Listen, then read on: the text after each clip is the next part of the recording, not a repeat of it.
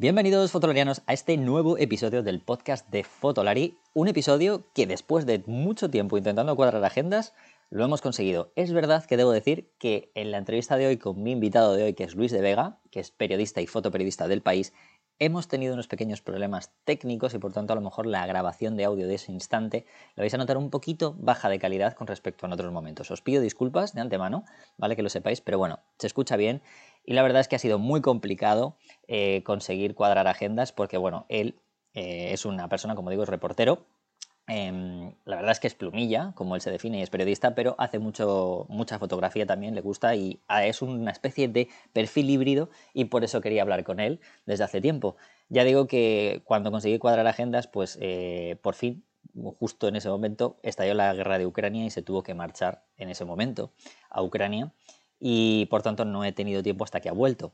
Da la casualidad de que justo cuando yo he podido realizar la entrevista, bueno, con él, eh, yo estaba de viaje y esos problemas pues están ahí, por eso están un poquito, pero vamos, no lo vais a notar, lo vais a notar un poquito, pero no mucho, la verdad se escucha bien. Y bueno, da la casualidad de que tampoco lo he podido repetir porque justo al poco de estar de terminar la grabación con él se ha vuelto a marchar porque le han llamado. Eh, yo os recomiendo que escuchéis la entrevista porque tiene cosas muy interesantes que hablar desde una perspectiva dual, ¿no? desde esa perspectiva de cómo conoce él el periodismo desde hace más de 20 años y cómo también conoce la fotografía, ya que ha estado y está muy dentro de ella también, dentro del propio periódico El País, ¿vale? Así que nada, no me voy a dilatar mucho más, solo pediros disculpas nuevamente por si notáis ese bajón. Eh, deciros obviamente que después de la entrevista tenemos, cómo no, a Iker con, su, con la sección de la diapositiva del negativo, así que no os perdéis el episodio. De nuevo, muchas gracias por estar ahí, por hacernos prácticamente el podcast más escuchado de fotografía de, todo, de todo Apple Podcast y de bueno, la mayoría de las plataformas. Y bueno, eh, aún teniendo estos problemas técnicos, eh, daros las gracias enormemente. Bueno, comenzamos. Fotolari Podcast. Fotografía, vídeo y lo que surja.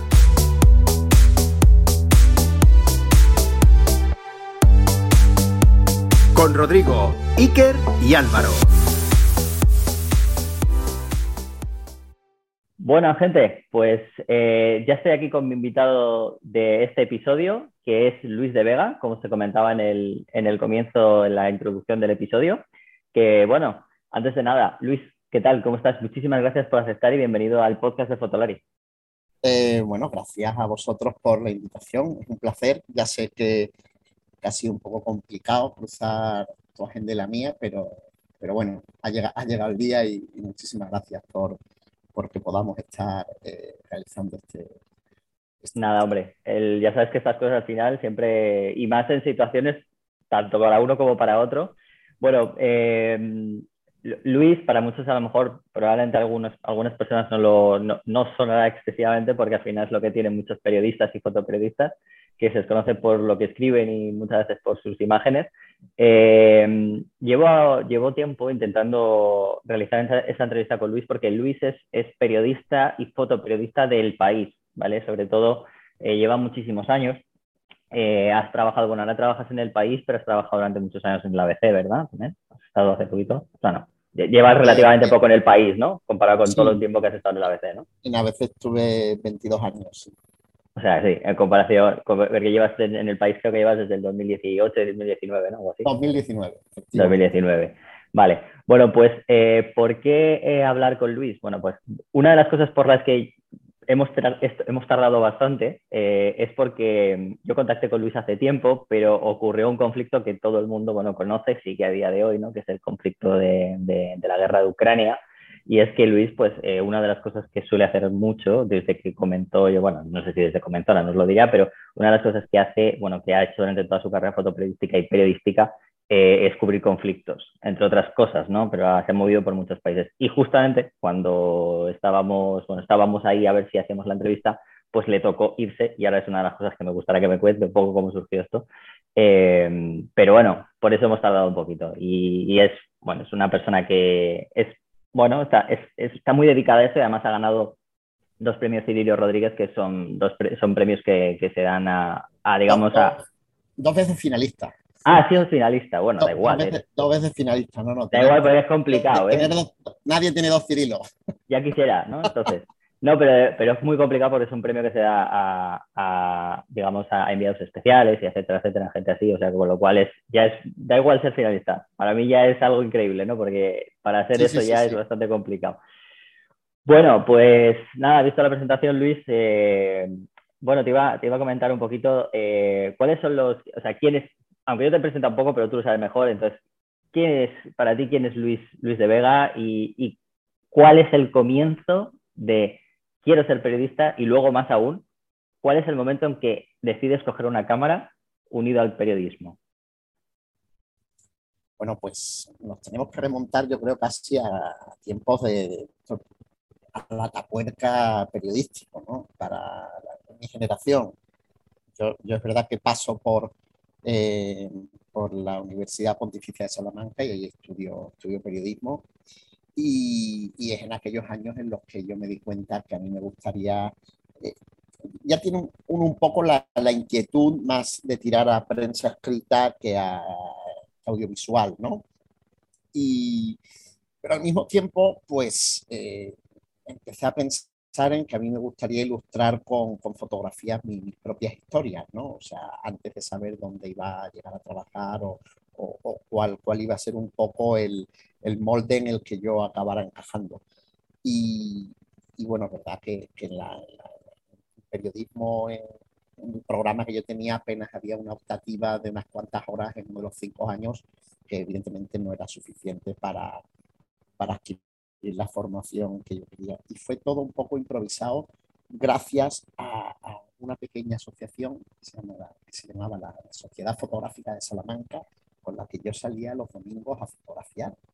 Y es gracias a estos eh, entusiastas de la fotografía eh, y gracias a pasear los domingos por las mañanas por Salamanca y luego revelar los carretes y aprender eh, lo más básico de la cámara, bueno, pues aquellos fueron los mimbres para que yo luego un poco volara por mi cuenta planteándome algo tan sencillo como, como ejercicio, ¿no? Es decir, te, planteas algo, es decir, tengo, tengo una cámara, tengo poco dinero y tengo eh, pues a veces poco margen de tiempo. Te, planteas eh, eh, reportajes muy en tu entorno, muy pequeñitos, pero que luego a la hora de, de, de acabar siendo periodista, pues te sirven.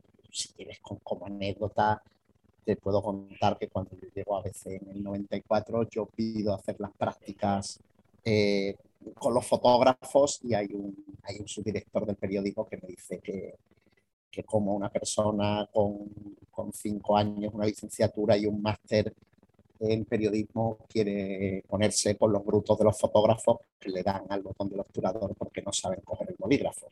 Con lo cual a mí este, este señor me, me prohíbe hacer las prácticas con los, con los fotógrafos y entro en la sección de local de, de ABC pero bueno, evidentemente nadie, nadie en nuestra profesión le suelen abrir la puerta a la primera y fue un poco como...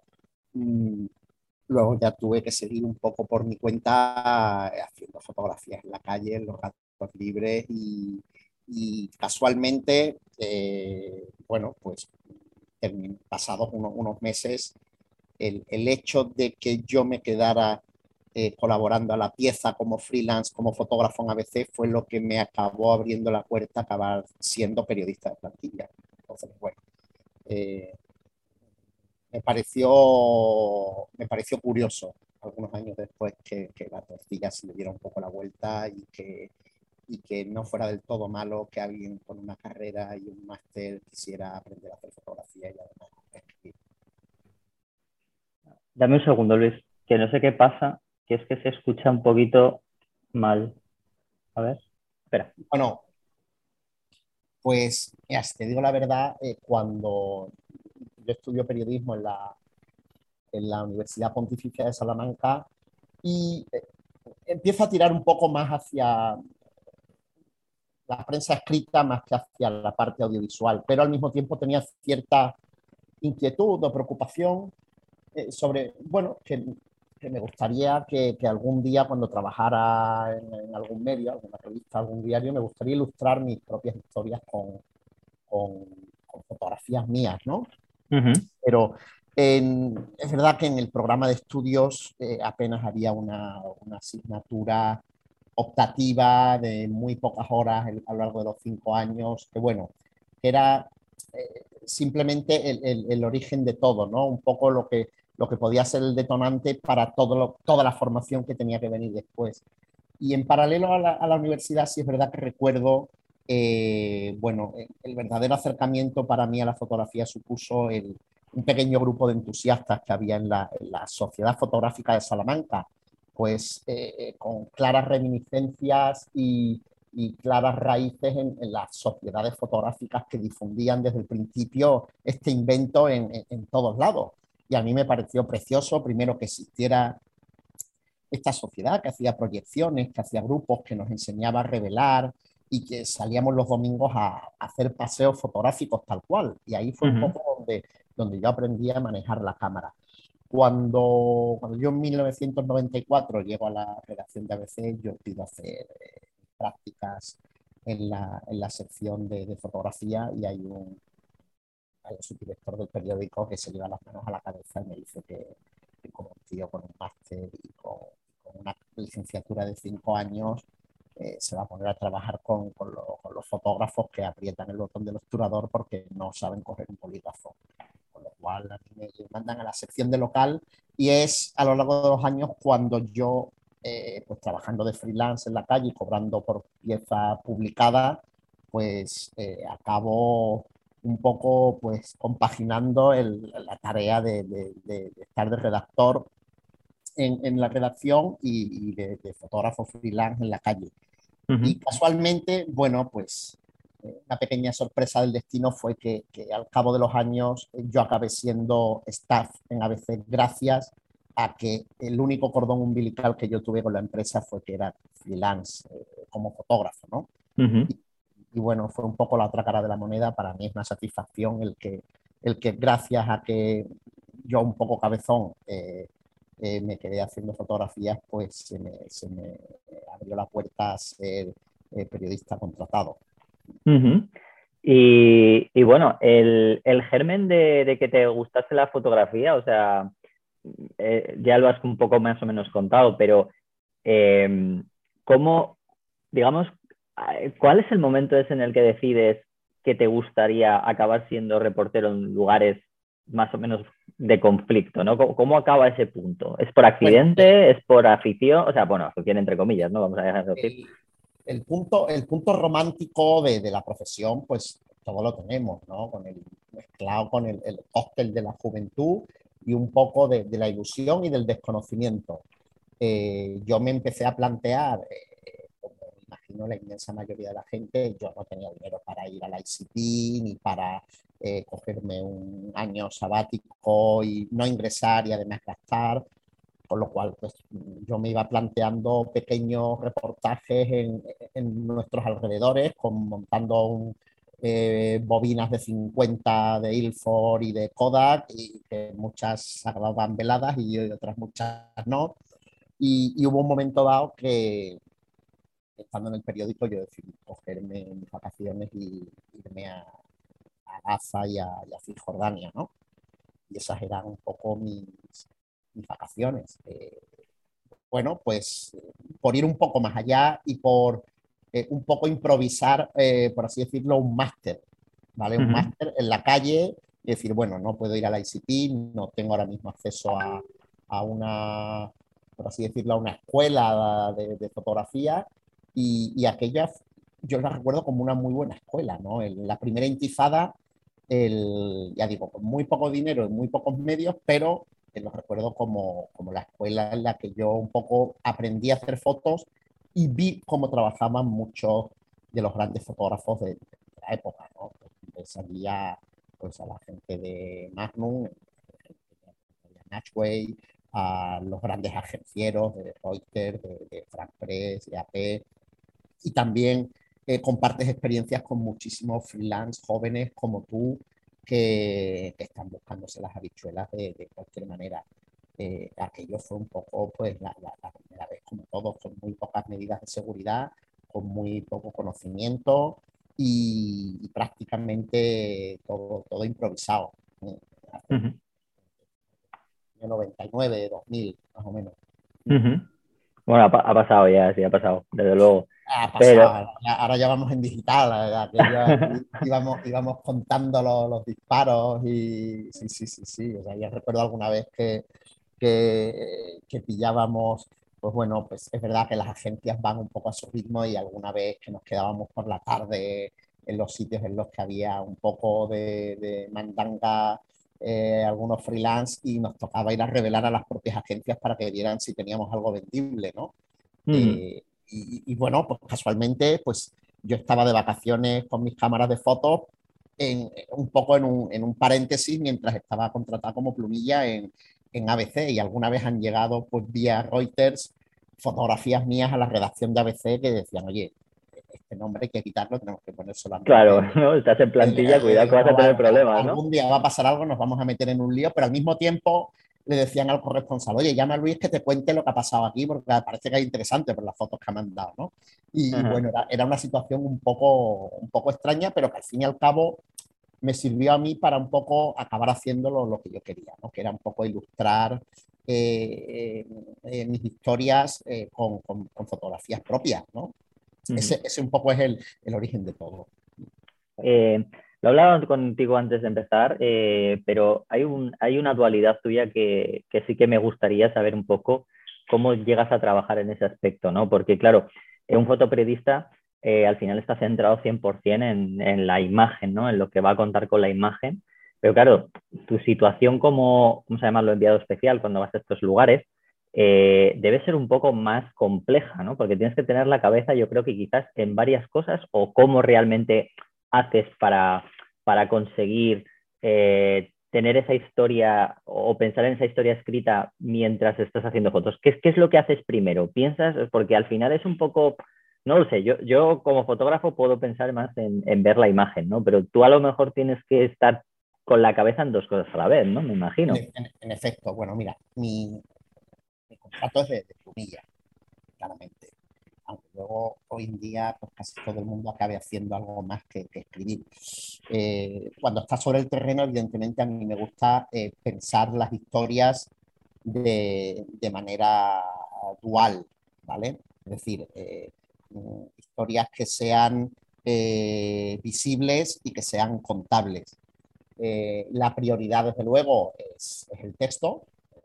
Eh, puedo olvidar nunca del texto, pero sí es verdad que, hoy en día, con, las nuevas plataformas, los medios digitales que tenemos en todo esto, hay historias que han acabado siendo fotogalerías, ¿no? casi más que, textos escritos.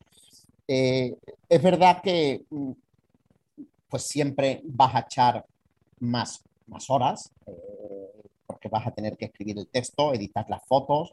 Eh, mm, requiere más tiempo sobre el terreno el, tener imágenes y el tener testimonios de, personas y, de sitios, pero, pero a mí me, me, da una satisfacción especial. Y es más, en algunos casos, el llevar la cámara, que siempre implica un mayor acercamiento en todo tipo de situaciones que el cuaderno y el bolígrafo, es decir, el cuaderno y el bolígrafo te permiten muchas veces eh, mantener cierta distancia, puedes escuchar, puedes ver, pero, pero yo siento que la, la cámara te, implica más el meterte hasta la cocina. Y, y, el ir con la cámara muchas veces ha servido para que mis textos eh, estén mucho más enriquecidos. ¿vale? O sea, es decir, el acercarme a un sitio para eh, fotografiar eh, ha servido para que luego el texto quede muchísimo mejor de como yo pensé que, iba a quedar. Con lo cual, bueno, pues es una, es una forma cuando, cuando piensas que las cosas no van a salir para, tirar para adelante y para dar una, pequeña vuelta de tuerca más. Eh, hombre, no te voy a negar que a mí muchas veces los plumillas me ven como fotero y los foteros me ven como plumilla y uno no sabe muchas veces en, en qué campo o en qué terreno juega pero, pero sí es verdad que, que yo creo que con el desarrollo del digital, con los nuevos soportes del periodismo, creo que es muy importante que primero dentro de los propios medios eh, desaparezca ese hachazo que tradicionalmente ha habido entre redactores y fotógrafos, ¿no? aquello de vengo con mi fotógrafo, vengo con mi redactor, eso tiene, eso tiene que acabarse, o sea, no, tiene, no tiene sentido.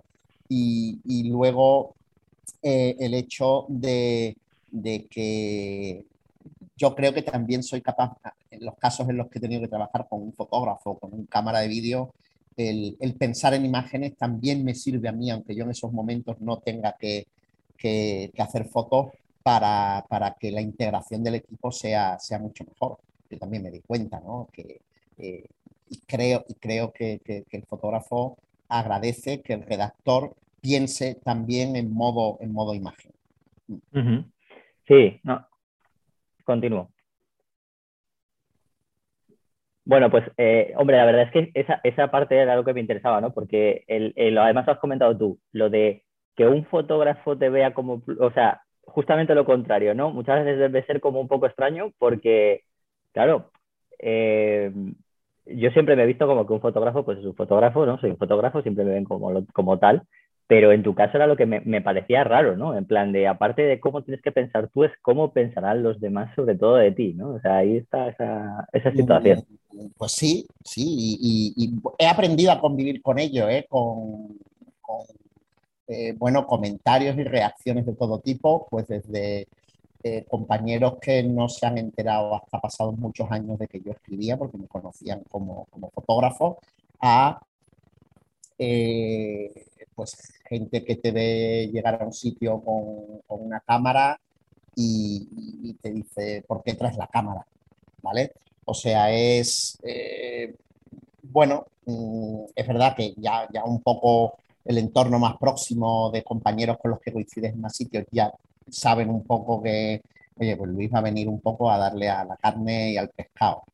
Pero, pero bueno, el que no te conoce realmente te pregunta, oye, ¿por qué traes la cámara? Es una pregunta que, te siguen haciendo hoy en día en 2022.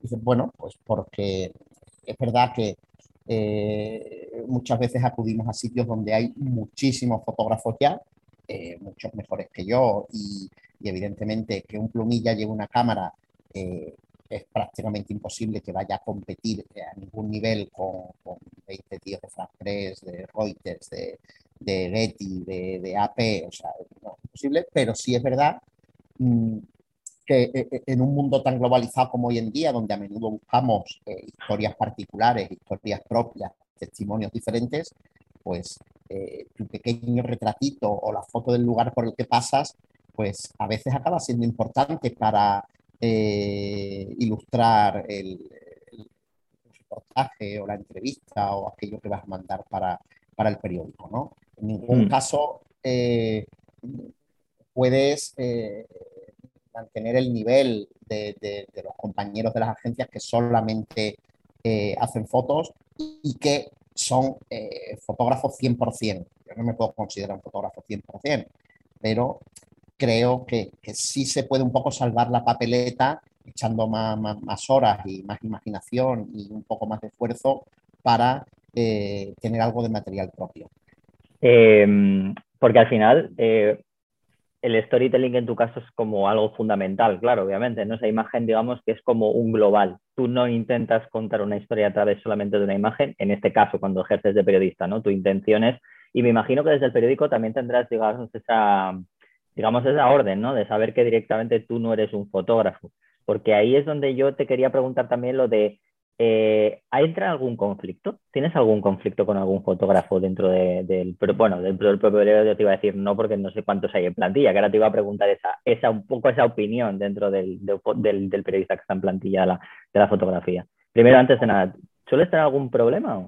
Eh, directamente no. Yo imagino que eh, pues habrá compañeros que puedan pensar en algún momento allí donde pueda estar eh, Luis reporteando, nosotros vamos a tener menos posibilidades de, venir. Eh, bueno, yo creo que eso, eso no, es, no, es del todo cierto. Es verdad que a lo mejor yo puedo hacer a lo mejor algunas fotos que no todo el mundo puede hacer. Creo que a lo mejor sí, hombre, llevo, llevo bastantes años haciendo fotografía, pero tampoco creo que yo esté cerrando las puertas a nadie y que y que hay, hay, fotógrafos que han acabado escribiendo historias porque mm. son ellos los únicos que, que, acaban teniendo acceso a eso, ¿no? O sea, de hecho, una de las grandes historias que se han contado en 2022 es la presencia de los dos únicos periodistas que han estado en el cerco de Mariupol, que son Mm. cámara de televisión y un, y un, y un fotógrafo. Ellos, ellos han acabado eh, contando eh, la historia que ha ido mucho más allá de las imágenes que han mandado. ¿no? Entonces, eh, bueno, yo creo que como, como, como todo en la vida, es verdad que, que el digital ha cambiado nuestra forma de, de, de movernos y, y el, el, digital ha venido eh, con un nuevo término ya desarrollado hace años, que es el, el, multimedia. Yo siempre digo que hay que tener mucho cuidado porque la delgada línea que separa el multimedia del multimierda, eh, tenemos que tener cuidado al atravesarla. Eh, no todo periodista eh, pues está preparado pues a lo mejor para hacer vídeo, porque pensamos muchas veces, hombre, como, como este hace fotos y tiene sensibilidad con la imagen, hace vídeo. Y como hace vídeo, pues graba sonido. Entonces, bueno, entonces el desconocimiento nos lleva muchas veces a pensar que el que hace fotos es bueno haciendo vídeo y que el que hace vídeo graba sonido. Y mm. claro, entonces, pues evidentemente no es, no es lo mismo.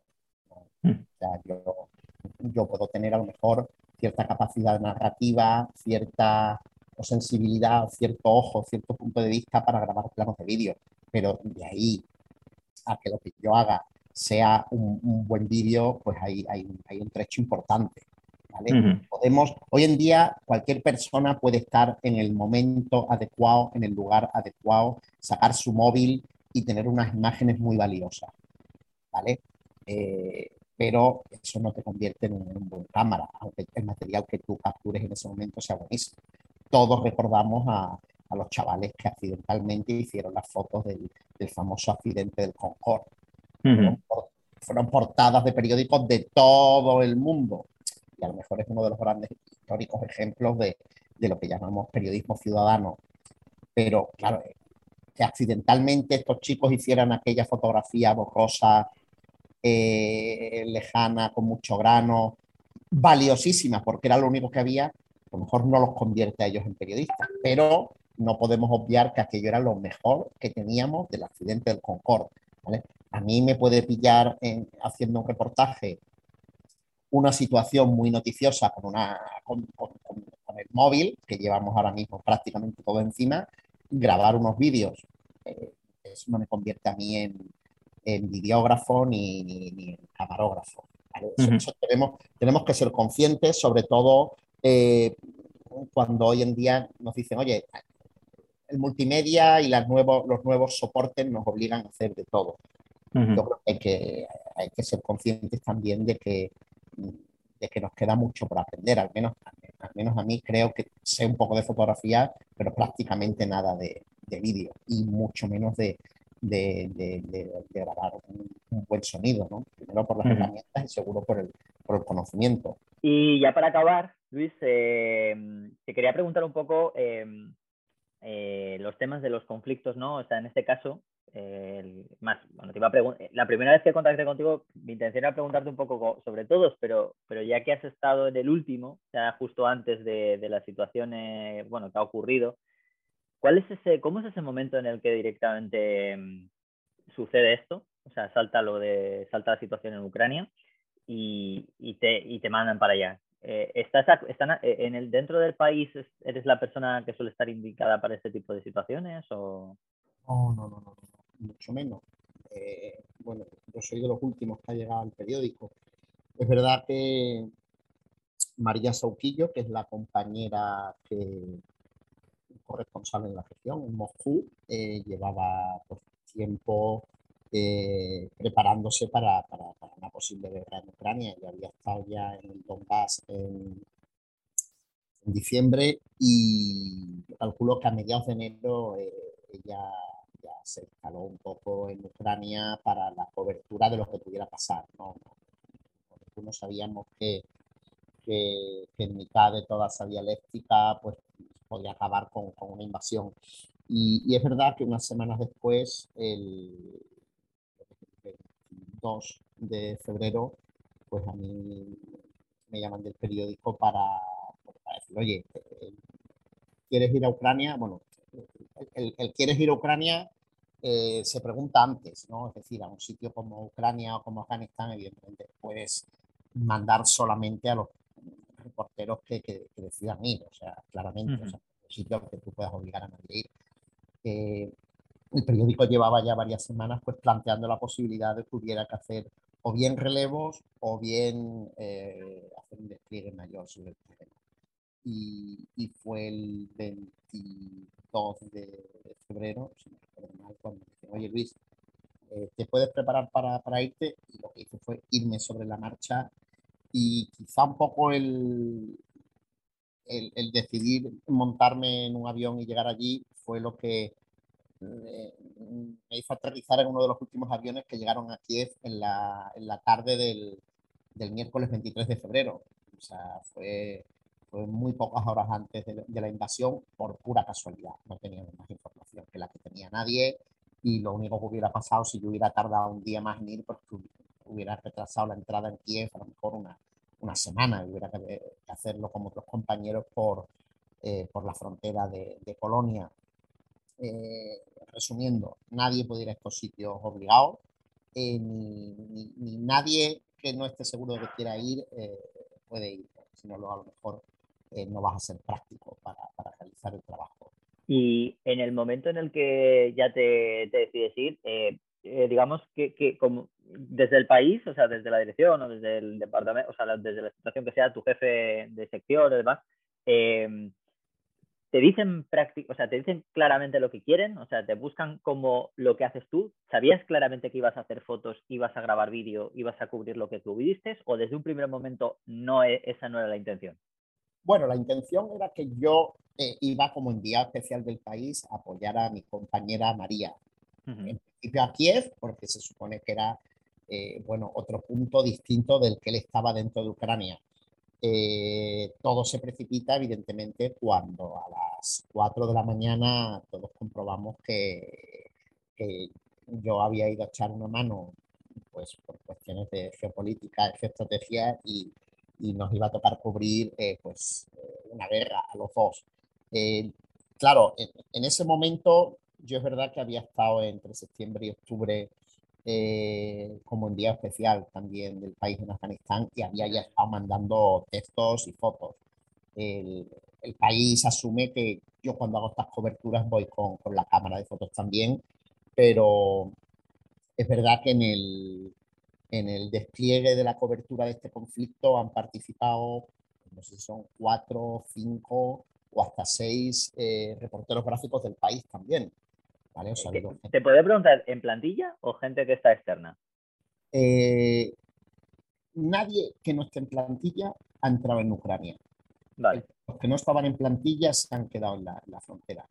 Es algo que, la dirección del periódico eh, asumió, sobre todo a raíz de la, primera muerte de Irpin, y bueno, y tomaron la decisión de, los, tanto los fotógrafos como los, los eh, plumillas que nos entran a Ucrania somos todos con contrato. Em, hubo, algún caso de, redactor, de redactor gráfico no staff que, que, cubrió Polonia y no sé si algún otro país satélite al conflicto, pero no dentro de, la, de, de las fronteras. Em, dirías, bueno, eh, dirías que lo, bueno, preguntártelo a ti, que ya has vivido muchos conflictos y muchísimas catástrofes y demás, pero ¿has visto algo especial fotográficamente eh, que te haya impactado o a la hora de, fotografiar algo más, digamos, mundo moderno, ¿no? Porque a pesar de, bueno, normalmente los conflictos, o como se suele decir actualmente, suele ser más zonas más empobrecidas o el tercer mundo, para, desgraciadamente, pero yo creo que quizás ha sido el que sea en el mundo más moderno, occidentalizado, vamos a llamarlo, porque Ucrania tampoco, mucha gente quiere decir que es un país eh, del primer mundo, pero yo sigo pensando que están, es, cierto que no es del tercer mundo, pero tampoco llega, llegamos a, no llega a ser como parte como Alemania o algo así, ¿no? Em, pero aún así lo hemos visto muy cerca. Tú fotográficamente y, audiovisualmente, ¿lo has notado? O sea, ¿has notado esa diferencia cuando, con otros países? bueno, me ha, sorprendido desde luego el, hecho de, bueno, todos hacemos la comparación con otras guerras, evidentemente eh, el último sitio un poco de tensión o de conflicto hoy está en Afganistán, es un sitio que lleva más de cuatro décadas en situación de guerra, técnica o no técnica, pero es un país desde finales de los 70 que no, no vive en paz.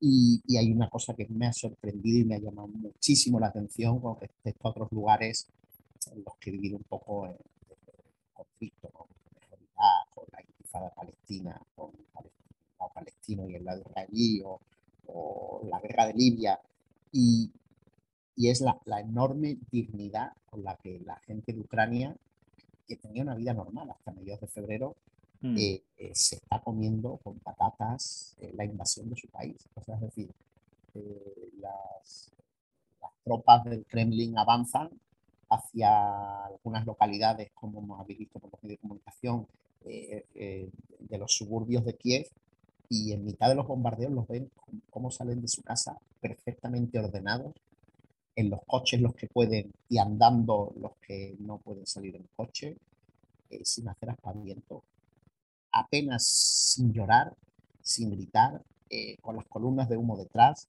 He visto atascos de varias horas de gente en los checkpoints en los que ninguno trata de, de colarse, eh, no, no activan el plazo, no gritan, no se desesperan, y, claro, deja a esta, gente que, se le está yendo la vida de un segundo para otro, eh, familias rotas que dejan atrás su casa, que no saben ni cuándo van a volver, ni, ni en qué condiciones, ni qué se van a encontrar.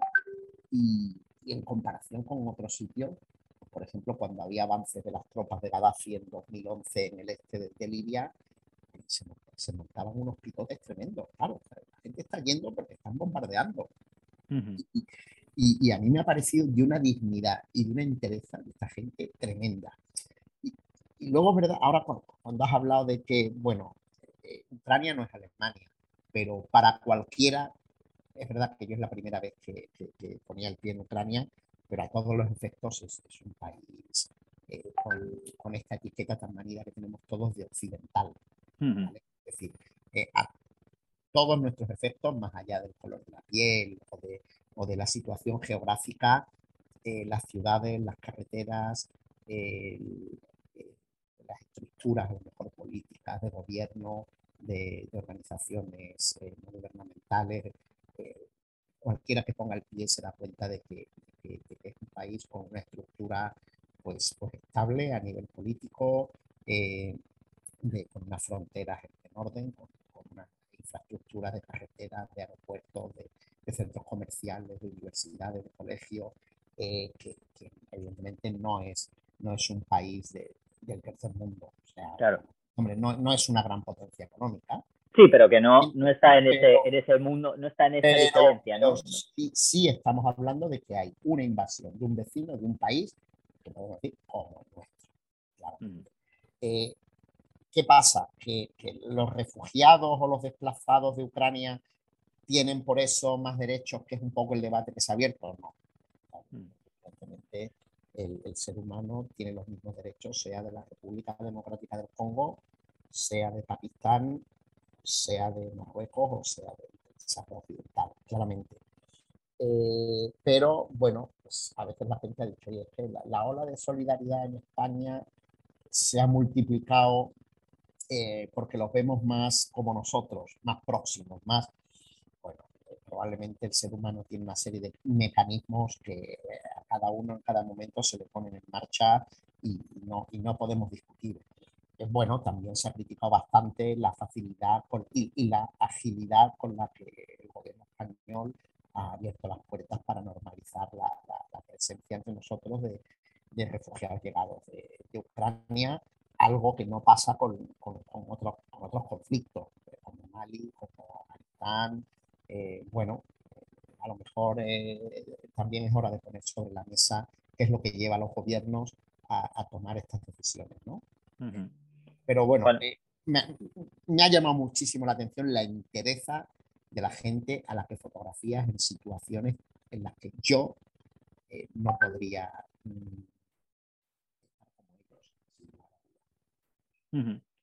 Eh, bueno, pues nada, solo para acabar, eh, la última pregunta que va, va, de, va un poco de tu medio y es que me gustaría saber, tú que tienes, ya que estás, bueno, haces fotografía, de vez en cuando te encargan, pero tendrás cierta, cierta, cierto contacto con el, digamos, con la, con la parte fotográfica, ¿no? Con lo que tiene que ver con algunos momentos. ¿Habrás tenido cierto contacto con el jefe de fotografía del país? ¿Puede ser?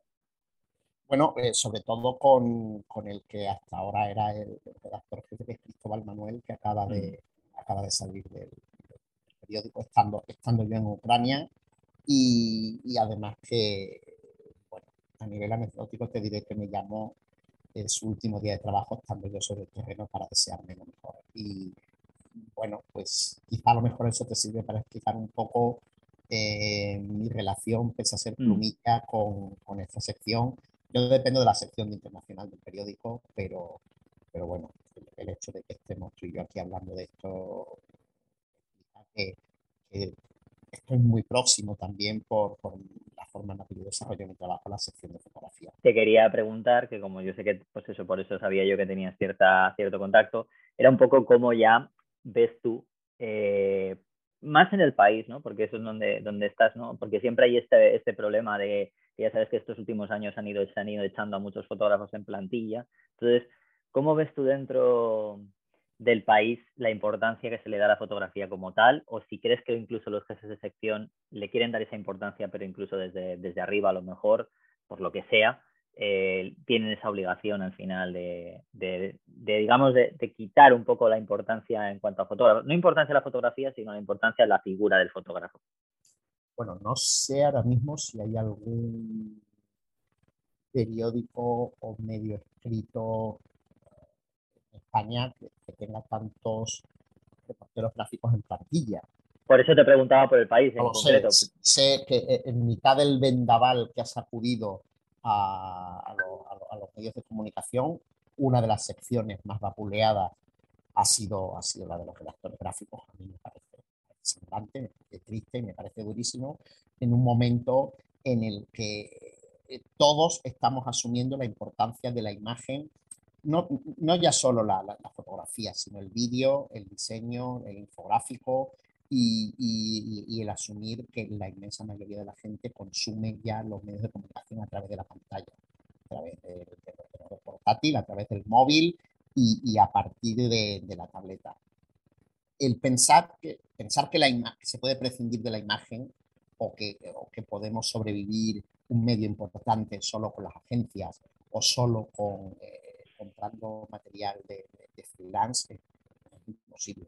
Un gran medio creo que no, no, no puede sobrevivir sin tener eh, redactores eh, gráficos en, plantilla.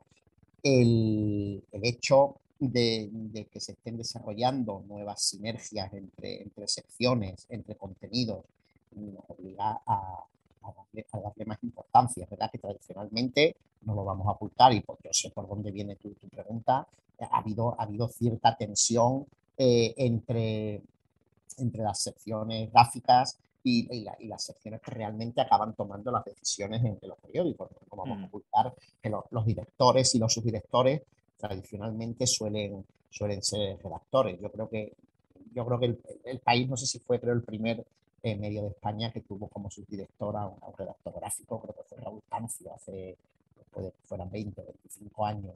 Eh, es muy importante mantener esa importancia. El redactor jefe de fotografía pivota con todas las secciones del periódico.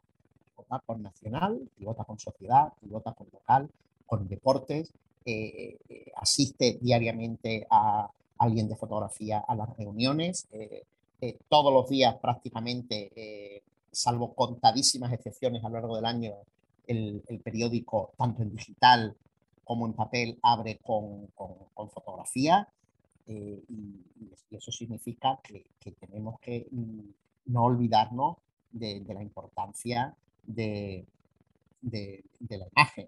Eh, a esto hay que sumarle que en un mundo globalizado como el que vivimos, con las redes sociales, con la, la, la inmediatez del digital, con los directos, con, con las agencias de comunicación cada vez con gente en lugares más remotos, que es importante que el medio piense que tiene que apostar por historias propias. Y cuando hablamos de historias propias es también fotografía propia. Claro, sobre todo porque al final lo que dices tú, ¿no? Eh, el hecho de tener personas en plantilla de esa sección hace que puedas tener mucha más unión y mucha más personificar, puedes personificar y personalizar mucho más todas las historias, ¿no? Más que eso, eso, eso es un valor añadido. Eh, claro, eh, que pensar es que entre bambalinas gestionar la parte gráfica de, un gran periódico como, el país implica edición, implica, no, es solamente el salir a la calle a hacer fotografías, mm implica la toma de decisiones, implica organizar turnos, implica eh, decenas de tareas que, mucha gente piensa que no hay que hacer y hay que hacer. O sea, un gran medio, eh, coordinar eh, con los distintos redactores jefes de otras secciones, con, en distintas comunidades autónomas, en distintos países, en distintas coberturas, como está siendo ahora la de la de la de, la de Ucrania, pues, pues implica recursos humanos, materiales y económicos eh, muy importantes que en, momentos en los que el periodismo está en plena transición para amoldarnos al nuevo modelo digital, pues, pues no, son fáciles. Y realmente no, no, no, sé dónde, dónde vamos a acabar de aquí a 5 o 10 años, pero, evidentemente si me preguntas y, hablo como un poco plumilla híbrido, por, este término, no, no, podemos, no podemos olvidarnos. O sea, yo no, yo no concibo mi forma de trabajar dejando la, la cámara en casa. normal, normal.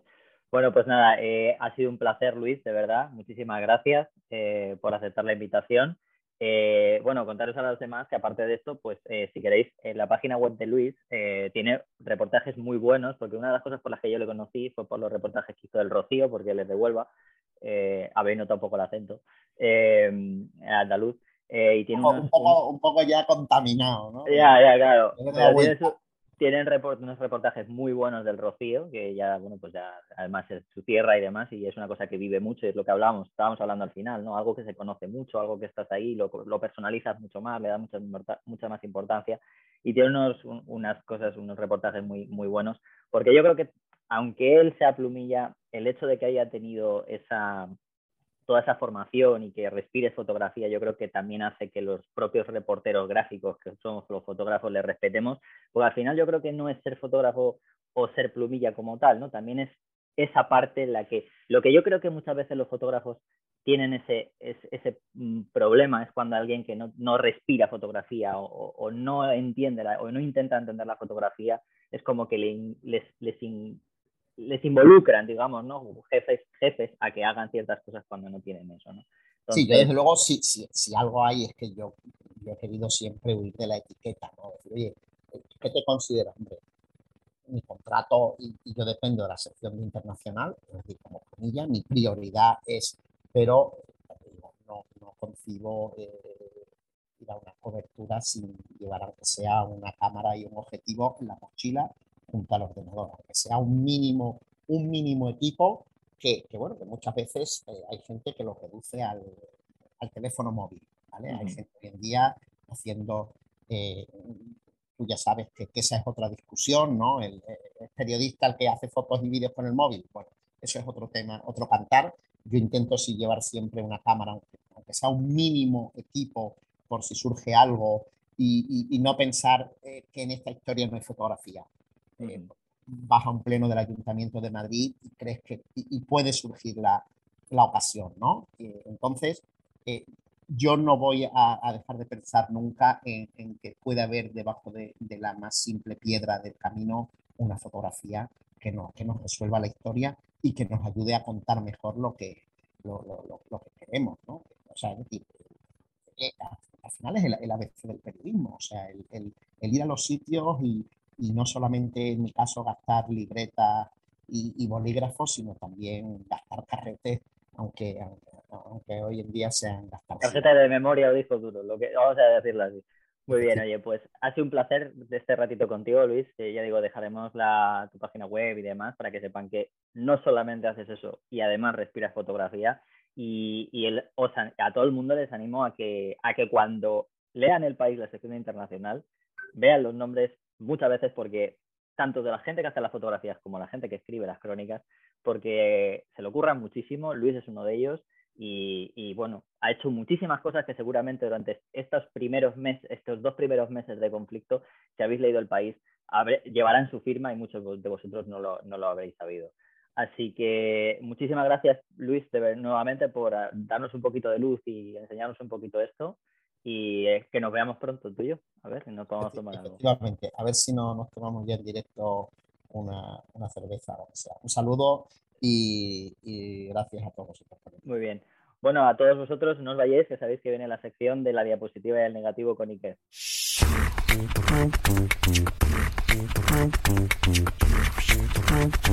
La diapositiva y el negativo. Bueno, Iker, sigue otra vez con la sección. A ver si ya has conseguido algo positivo esta vez. ¿Qué tal? Mira, esta vez, esta vez, ¿qué tal? Hola a todos. Y esta vez me ha costado encontrar algo negativo, ¿eh? para que veas el optimismo, la primavera, todo bonito. No, no, oye, pero estaba repasando porque a mí esto me va muy bien para al final, porque al final con tantas cosas eh, pendientes y como publicamos tantas cosas, me va bien para repasar lo que hemos publicado y lo que está pendiente. Eh, la conversión a Quimicolari va a viento en popa, ¿eh? Porque... ya te lo dije yo, ¿eh? Que... Sí, hemos publicado una, una, mochila con el amigo Chechu de Dispara, Dispara Fin que ha gustado un montón, porque además él tiene muchísima gracia contando las cosas, y que a mí, no sé, desde que, desde que la hemos visto y la hemos emitido, yo miro a las cámaras que tengo por aquí alrededor y me parecen todas feísimas. O sea, es como, joder, comparado con las cámaras de placas que manejaba él, la, la, la Leica, la, la, una BSR y tal, es como, joder, pero qué, qué, feas son todas las cámaras ahora, ¿no? Ya no quieres ni el iPhone, lo vas a tirar. Ya te veo ahí. estamos, estamos en ese punto, yo, eh, que, que, no sé si lo hablamos aquí, yo ya no sé, hablamos en tantos sitios, que había gente que decía que entre los smartphones y la película no va a haber espacio para nada. O sea, es decir, que o, haces fotos con el móvil o haces fotos con, con carrete, ¿no? Que yo lo dije en plan de, hostia, qué exagerados, y me estoy dando cuenta que en Fotolari vamos un poco a eso, ¿no? Hablamos de, de móviles porque hemos probado también además el Xperia este, el POI, que, que es como, bueno, es el móvil más fotográfico del... De, no, no, digo que sea el mejor, pero sí es el más fotográfico del mercado. Y paralelamente a eso, hemos hecho la, la mochila está de totalmente analógica, totalmente libre de 100% libre de píxeles, que digo yo. O sea que, vamos a tope. Entre eso y lo que hemos publicado un artículo esta semana de, Carlos del, Río, que es precioso, que yo digo, yo decía que me parece que es uno de los artículos más bonitos que hemos publicado en cinco años y pico de Fotolari, que es un, bueno, un, una revisión de su padre falleció hace poco. Él encontró un montón de cajas con, con película, con Kodachrome, y se ha dedicado a revisarlas, a escanearlas, a, revisitar un poco esos lugares donde, donde estuvo su padre. Y me, parece una, maravilla. Y, de nuevo volvemos eso a Kodachrome y volvemos a, a la película. Así que estamos ahí químicos a tope. Sí, no, además Carlos, que su padre fue, fue periodista de aquí, o sea, iba a decir de aquí, yo estoy, estoy grabando en otro sitio, pero, pero, pero de Madrid, de la zona de Madrid, además muy, muy importante, le trabaja para COPE, estuvo en ABC, me parece también, o sea que es una persona que ha vivido mucho por la zona de Madrid de, la, de, de su época, de 70, 80 e incluso 60, de lo que había documentado.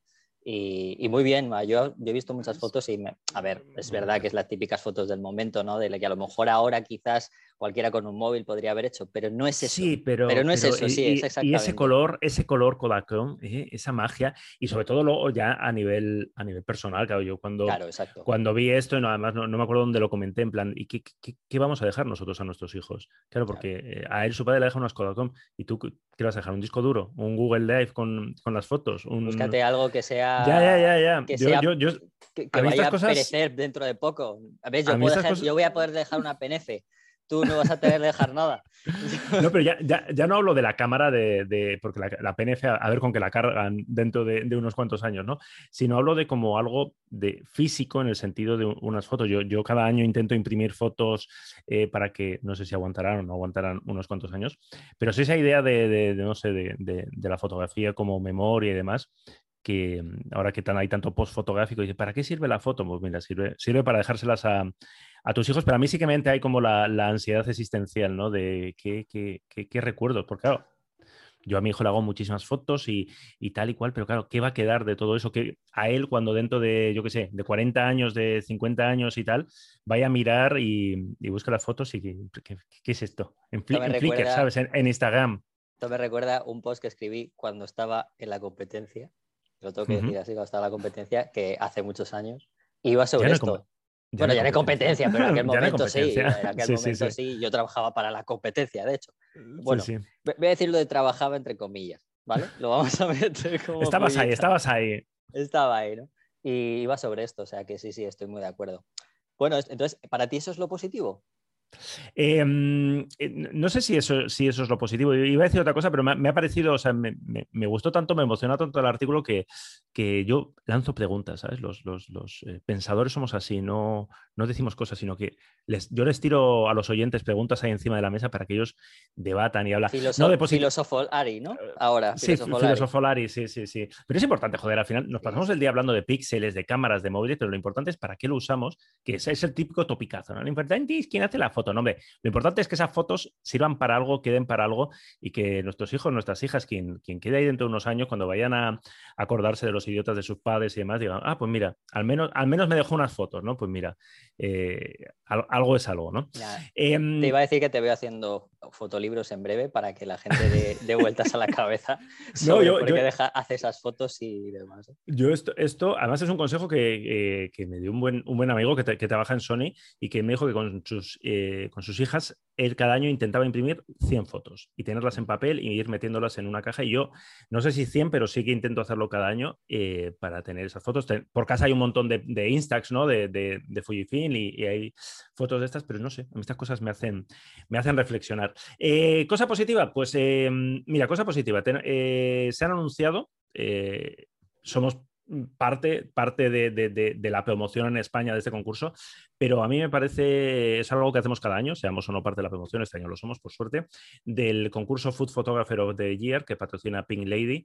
Y, y yo no sé si la gente que nos está escuchando ha visto ya las fotos. Si no las ha visto, os preparáis un, café, un vermut, un té, un lo que os dé la gana y dedicáis 15-20 minutillos a ver las fotos porque encima hay como 30 categorías, hay finalistas, o sea, hay fácilmente 200 fotos para, para revisar, más allá de las que nosotros hemos publicado. Y me parece una buena noticia. Este concurso tiene ya, esta es la edición número 11 y yo creo que yo llevo dando la chapa con este concurso desde la primera edición o la segunda, porque cuando lo descubrí, yo siempre, además siempre digo lo mismo en cada, en cada artículo. Bueno, este año no porque lo, porque lo ha escrito Emma, pero es eh, la fotografía gastronómica es una especialidad que hay que reivindicar. La foto gastronómica eh, va mucho más allá de la foto cookie o la foto de, que ponemos todos de lo que estamos comiendo, de la tostada de aguacate.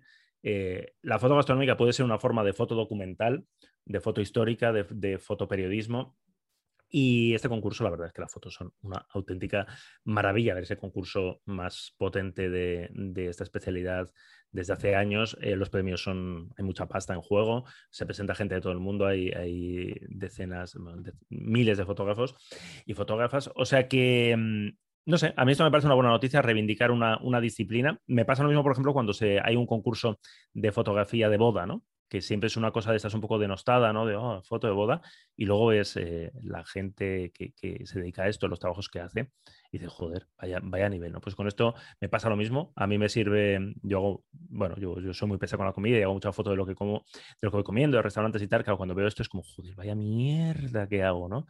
O sea que mm, yo creo que, es sano, ¿no? Siempre decimos que hay que ver muchas fotos para intentar hacer mejores fotos, pues esto, em, esto es una, una terapia buenísima. Sí, sí, no, desde luego que sí. Eh, además está muy bien, hay fotos muy buenas. Y, lo que decías tú, ¿eh? sobre todo eso de, de, no encasillar la fotografía, o sea, de foodie, ¿no? Vayamos a llamarlo así, foto de comida, solo en lo que realmente se cree que es, ¿no? Porque hay de hecho, la, foto ganadora es una foto que entraría en, documental, en Street Photo, pero vamos, mm, perfectísimamente al 100%. O sea, podía ganar, es una foto que podía presentarse a un concurso eso de, de, foto de viajes, foto urbana, o sea, es decir, mm. foto gastronómica es un concepto tan amplio que, que, que, abarca todas estas eh, disciplinas. ¿Y tu negativo? Mi negativo, mi negativo, mira, no es. Em, Porque ya que estás intentando, has reivindicado a Kodachrome, que me imagino que será Kodachrome el positivo, la diapo, o sea que... ¿A, cuánto estará las que queden por ahí la película de Kodachrome? Mira, el otro día, eh, la otra noticia positiva, por cierto... Eso es porque no te escuchaste el podcast de Carmencita Lab. ¿Ves? Siempre habla, habla, o sea, ah, ah, vale. Ah, porque hablamos precio, de la Kodachrome, hablamos de la Kodachrome ¿Dieron precio exacto de cuánto se cotiza una no, De hecho, de hecho dijeron que no se cotiza porque la Kodachrome no se puede revelar. ¿Y qué? Ya no se puede revelar. Pero no hay el típico. Eh, em, de hecho, lo hablé, en lo, hablamos, lo hablé con él. Solo había un sitio en Estados Unidos, había un sí, sí, sí, que se dedicaba solo, era como una caseta que no sé dónde estaba, no estaba en Oklahoma, ¿no? en Dakota. Dios, hay que ir a ver ese sitio con lo que cerró, ¿no? Que es, sí, pero eso es. Y, ya no está. O sea, ya no. a ver, yo no sé si habrá alguien que pueda tener toda esa maquinaria y típica ahí en, su, en su trastero. Seguro que sí. Carmencita, que nos está escuchando, anímate, hombre, ponte ahí a revelar Kodakomes y. No, me, lo dijo con, no me lo dijo con una buena cara, ¿eh? O sea, ya, te lo, ya, te lo, aseguro.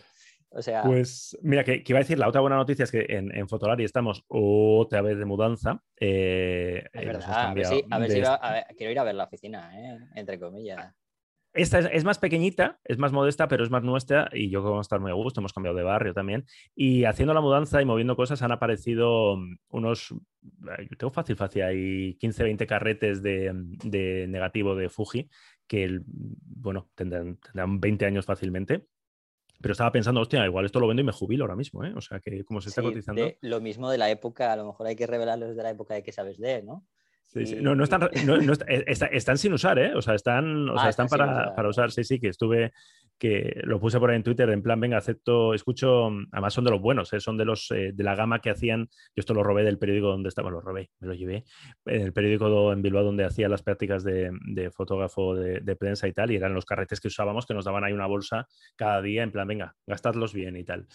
O sea que son. Em, noticia negativa, digo, más que negativa, eh, es una bofetada de, realidad, es una un artículo que hemos sacado a principios de, de, esta misma semana y que habla de los planes de, bueno, a medio plazo, hasta 2025, los planes estratégicos económicos de Nikon. Eh, para Nikon es una buena noticia, porque básicamente sus números ya están bastante bien. Eh, bueno, están bastante bien. Su, plan es recuperar las cifras de 2019. ¿eh? Pero bueno, supongo que esto les pasa a muchas marcas de todos los sectores, de antes de la pandemia, pues bueno, intentar recuperarse, ¿no? Eh, ¿Qué es lo interesante de esto? Lo interesante de esto, el dato pues, que más nos puede importar es como que van a, quieren tener 50 eh, ópticas sin espejo para, para, 2025, pero el dato más interesante es em, que en sus planes lo que quieren es depender cada vez menos del mercado fotográfico. Y esto me parece un poco triste, me parece una, bofetada de, realidad que también es muy sana para, todos los que estamos en este, en este sector, para tener claro cómo está el sector, para tener claro cuál es la estrategia de las marcas, que es centrarse más en, su parte médica, industrial y menos en las camaritas, que a nosotros es lo que nos gusta, lo que nos importa y creemos que mm, el futuro de Nikon, de Canon, depende de, que ese 800 milímetros nuevo o que la Z, lo que sea, o que la Canon EOS R o que su batalla con Sony eh, vaya bien o vaya mal. En realidad eso cada vez a nivel macroeconómico para los accionistas importa menos. Y de hecho, eh, esta noticia me ha servido de excusa para revisar lo que presentó, bueno, lo que presentó, lo que expuso Nikon en la feria CES. Eh, CES es, yo creo que la última gran feria de tecnología que se celebra en Las Vegas a principios de año. Y Nikon estuvo allí y Nikon estuvo allí y yo creo que las cámaras casi estaban para sujetar eh, el stand, porque lo que presentó, y hay un vídeo, que además es la foto que hemos usado de portada, sistemas automáticos de reconocimiento por cámaras, pero cámaras pensadas para robots, para maquinaria. Y de hecho, en sus cuentas, esto lo leí en, en Petapixel, en 2013, la división Imagine, o sea, la, parte de fotografía de Nikon, representaba un 75% de los eh, ingresos. En 2021, el 33%. Y en caída. De hecho, ahora mismo, según estos datos que publicó Nikon, eh, la parte de instrumentos de precisión, donde se englobaría pues, esta parte de sistemas eh, más eh, automatizados para, maquinaria con sistemas de detección de imagen, es ya el 41%. Es decir, ahora mismo Nikon, si mm, por mucho que nos duela, es más una empresa industrial que una empresa fotográfica. Pero es que esto lo podemos aplicar a Fujifilm desde hace años, por supuestísimo. Fujifilm es una empresa centrada sobre todo en, en, pues, en la parte eh, más médica, más química, más de, de, desarrollo. Canon no sé cómo andarán sus cifras, pero seguro que... Vendiendo que calculadoras, sí. Sí, sí. la división de... Hostia, molaría esto. La división de calculadoras ofrece un beneficio. Eh, Olympus, durante muchos años, lo dijimos, la, la parte rentable de Olympus era la, la, médica. ¿Y qué es lo que pasó? Pues que un día los de, chicos de, de, la parte médica se cansaron de pagar los caprichos de la parte fotográfica y se lo vendieron a OM System. O sea que no. que decir, no ¿Has visto esto... que Olympus es la denostada, pero siempre va por delante de todos? Sí, sí, sí. O sea, crea, crea el camino, ¿no? Crea live view, no sé qué tal. No le hacen ni puto caso. También se va, de, o sea, se va de la fotografía y se va a su parte médica. Eso sí, no le hacen ni puto caso, pero luego van los detrás, los demás. Eso, eso, eso es tal cual. O sea, eh, esto lo, lo, hemos hablado con la gente de Olympus. Sí, siempre, el siempre. tema, la estabilización en el cuerpo, eh, los sistemas de estabilización. Olympus, Olympus fue de los primeros en apostar por ello. La limpieza del sensor, sí. el live view, todo esto eh, sin espejo, por supuesto. Y, y, luego, mira, sí, pues mira, igual, igual está marcando el camino y, y el resto pues acaban vendiendo todo a. Tú fíjate a en Olympus empresa, que ¿no? aunque, aunque son los que menos caso le van a hacer siempre, van a ser el, los que marcan el camino, porque ellos siempre tienen las, han tenido las patentes de todo, ni Dios le ha hecho caso y luego todo el mundo le copia para bien sí, y sí. para y mal. Anda, anda, que no se rajó en su momento de los sistemas Sí. de limpieza, qué tontería, esto no sirve para nada, ¿dónde vais? Y bueno, y la estabilización, ¿no? Lo de la la estabilización, estabilización, sí, sí, sí. en el cuerpo. O sea que, eso, mm, que- que esto ya lo he dicho que no es una mala noticia, al contrario, es una muy buena noticia para, para la rentabilidad de, de Nikon y esa rentabilidad es la que le va a permitir seguir desarrollando cámaras ópticas y mantener eh, su apuesta fotográfica, que ya sabemos que en 2020, 2021 incluso había gente que decía en plan, uy, estos van a cerrar, que, que, nosotros eh, lo veíamos realmente muy complicado que, que, que, Nikon dejara la parte fotográfica y esperemos que nunca ocurra. Pero bueno, esta, lo que decía, una dosis un poco de, de realidad de, bueno, mientras los frikis seguimos discutiendo del ISO y de las monturas y las bayonetas, mientras tanto, los números, las cuentas salen, salen por otro eso, lado. Eso yo creo que implicará seguramente lo que se creía y lo que, yo, vamos, se veía, ¿no? Que, que, lo has comentado tú al final, lo de los móviles y, las, los, y lo de la cámara, el químico, no es una gilipollez, pero eh, al final yo creo que las cámaras, o sea, las marcas de cámaras van a ir a optar por cada vez menos modelos, porque claro, tienen Claro, menos sí. ingresos, entonces menos modelos no va a desaparecer, por supuesto, eso sería una cosa ilógica, pero Y menos gama modelos. Gama Exacto, alta, que es donde, sí, sí, yo a las, a las compactas, y esto lo decíamos ¿eh? cuando en, en la prueba que hicimos del Xperia POI, eh, el Xperia POI es una demostración tecnológica y de fuerza de estas que hace Sony, es un móvil de 1.800 euros, supongo que son conscientes que van a vender eh, los justos, van a vender poquitos, pero es una demostración de, oye, el camino va por aquí. Eh, claro, tú ves este móvil con sensor de una pulgada, con toda su letra pequeña, y piensas, eh, vamos a ver cámaras de una pulgada dentro de... Hace mucho, de hecho, que no se presentan cámaras con sensor de una pulgada, ¿no? Eh, la gama reflex de iniciación la podemos dar por desaparecida, por, reflex. Las sin espejo más sencillas de precio, yo pensaba que iba a haber una explosión, pero se están, moderando muchísimo. Fujifilm, por ejemplo, que tenía una gama estupenda de cámaras de primer precio, de ópticas intercambiables, da la sensación de que, de que, no tiene ningún interés ya seguir ahí, que va a apostar por, por, por, la gama alta, por la gama profesional y el resto lo mismo. Así que, que ese chiste que hacemos, ¿no? De entre los o móviles o, o, Kodachrome, ¿no? Pues ojo, porque va a ser o móviles o Kodachrome o gama o cámaras eh, yo, semiprofesionales. Yo esto lo dije hace tiempo, ¿eh? que cuando llegaban las sin espejo, la gente le decía, no, no, que no va a haber, o sea, van a tener van a acabar acotando mucho el mercado, las, las, marcas, y van a tener que apostar por sí, la sí. gama alta porque es lo que realmente un móvil no va a llegar a poder nunca ofrecer. Aunque es verdad que una cámara de iniciación no va a poder dar un móvil el 100% de lo que podría dar una iniciación, pero a la gente no le importa porque al final una persona que se compra una gama de iniciación usa un 60% de esa cámara porque no sabe usar más. Y eso te lo puede dar casi del todo, se lo puede dar un móvil, con lo cual no tiene tal ningún cual, sentido. ¿no?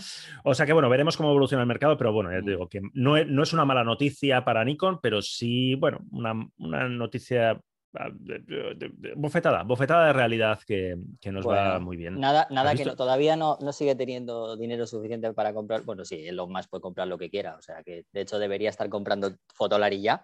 No sé qué está haciendo, no, no tiene visión Mira, de futuro. No, tiene, no se la, futuro, ¿eh? Álvaro se la vendería. Yo no, yo no le vendería Fotolari a Elon Musk. No. ¿Pero por qué? Me, me, cae, me, cae, muy regular, ¿eh? este, este señor me cae muy, muy regulinchi. Vale, eh, lo que, tú lo espera que, que, lo tenga más valor y ya verás cómo intenta ofre ofrecer Exacto. cosas. Lo que dijimos es que tenía que haber comprado Pentax, hombre, que eso sí que hubiera molado. Tanto, comprar Twitter es lo fácil, lo evidente. Compra Pentax si tienes, ¿eh? tan valiente que eres. Compra Pentax si te atreves. Uf, uf, uf, sí, sí. La verdad es que, bueno, es que comprar Pentax no es fácil porque hay que comprar rico. Y rico Ya, Rico En- maneja, en- ¿eh? Lo en- mismo, pues. impresoras, tío. Y rico en impresoras y también el Sí, sistema sí. médico, ¿no? Que creo que también tiene. Sí, sí, sí, sí, por eso, al, al final Pentas es, es- es el hobby del, del señor, del señor rico y por eso está ahí y que dura Por eso deja años, el ¿eh? espejo, porque dice, por mis santos cojones, como tengo ahí. Es como Twitter para Elon Musk, es su divertimento, ¿no? O sea, dice, yo lo voy a dejar ahí el espejo por lo que, por las risas, y oye, lo mismo nunca se sabe. Siendo las únicas personas, podemos dejar Esto, algo a mira, nuestros hijos. ¿no? Podríamos, podríamos grabar un capítulo, siempre, siempre lo he pensado en Fotolari, nunca lo hemos hecho, de hacer eh, una especie de esta, esto es muy típico de las pelis yankees, ¿sabes? Que, que, eh, ponen en un baúl recuerdos, lo entierran y lo abren dentro de 50 años. Hacer una especie de predicciones, pero muy a largo plazo. Es decir, bueno, en fotografía, realmente en tecnología, cinco años es a largo plazo. Y jugarnos a decir, dentro de cinco años, que espero que siga existiendo el podcast eh, Fotolari y que, de hecho, que nos hayamos comprado Tesla nosotros, es decir, que Tesla sea parte del imperio Fotolari. Por supuesto. Em, pensar, decir, atrevernos a decir, oye, dentro de cinco años esto van, van a estar estas marcas, esta marca va a, ser- va a hacer esto, y las risas que nos podemos echar cuando lo, lo veamos eh, ese baúl, de- sí, sí, porque será en plan de, hostia, ni una, ¿eh? Yo estoy seguro que ahora mismo, o sea, yo ahora mismo no, no- no sé ni lo que va a pasar el año que viene, o sea, que imagínate, Pues, imagínate pues, eh, nos juntamos con Álvaro y hacemos uno de esos. Para Sí, el plan, a lo mejor no sé si, bueno, si dos años o así, o tres años a largo plazo. Cinco es muy a largo plazo igual. Sí. Hombre, a ver, yo apuesto mucho porque Fotolari se convierta en Webedia, ¿sabes? Y tengas de todo, ¿sabes? Haya, haya de todo, ¿sabes? Pero Nah, nos- nosotros somos más, ya sabes que somos más de hacer poquitas cosas y hacerlas con cariño que montar imperios eh, de, de este tipo. Pero bueno, Bueno, si, eso es porque- si hay que eso- comprar, si hay que comprarse un imperio para, para, para remodelarlo y hacerlo bien, pues lo, lo haremos. luego lo vendes cuando ya está remodelado. Claro.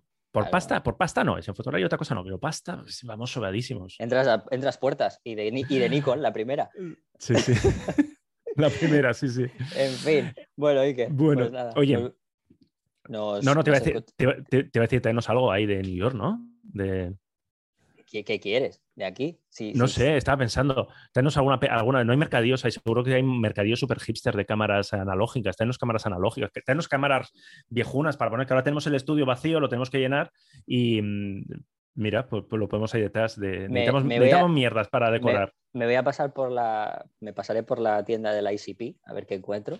Ah, mira, uh, hostia, mola un huevo esa tienda. ¿eh? Sí, está muy guay, está muy guay. Además, Yo ahora han hecho, han, han reformado y han puesto también, han puesto un museo nuevo también que no es de la ICP. es Hace- otra- Hace tantos años que no voy a Nueva York, me das una envidia, tengo unas ganas, o sea que... Bueno, eh, sigue igual, ¿eh? No te me lo imagino, único, lo único es, eh, es ser cierto que, a ver, yo ya turismo nada porque yo ya aquí ya me, me conozco desde hace muchos años, pero eh, sí tengo ganas de subir al sitio este nuevo que han abierto, el Summit Vanderbilt, ese que es un, es un mirador de estos todo de cristal, Ujú. con una- que por lo visto da bastante respetillo y de hecho te Hombre, tienes que sí, sí, poner, sí. te tienes que poner eh, de estos para en los zapatos para no rayar el cristal y demás, por lo visto, para subir. pues, sí, sí, es Ujú. bastante- no es el más alto ni mucho menos, pero da bastante respeto por lo que veo.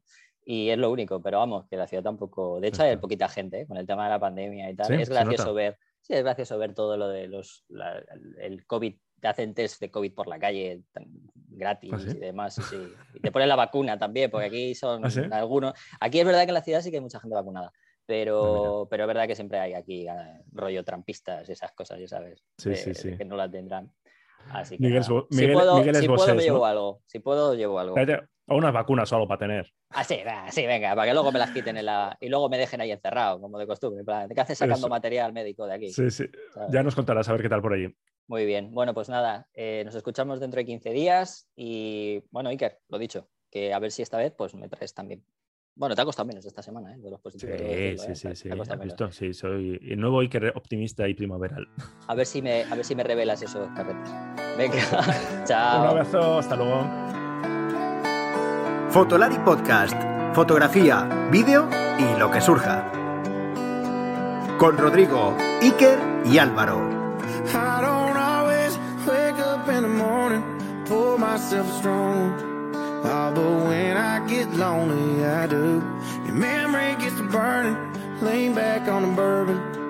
Sure as keep leaning on you. Looks like I'm learning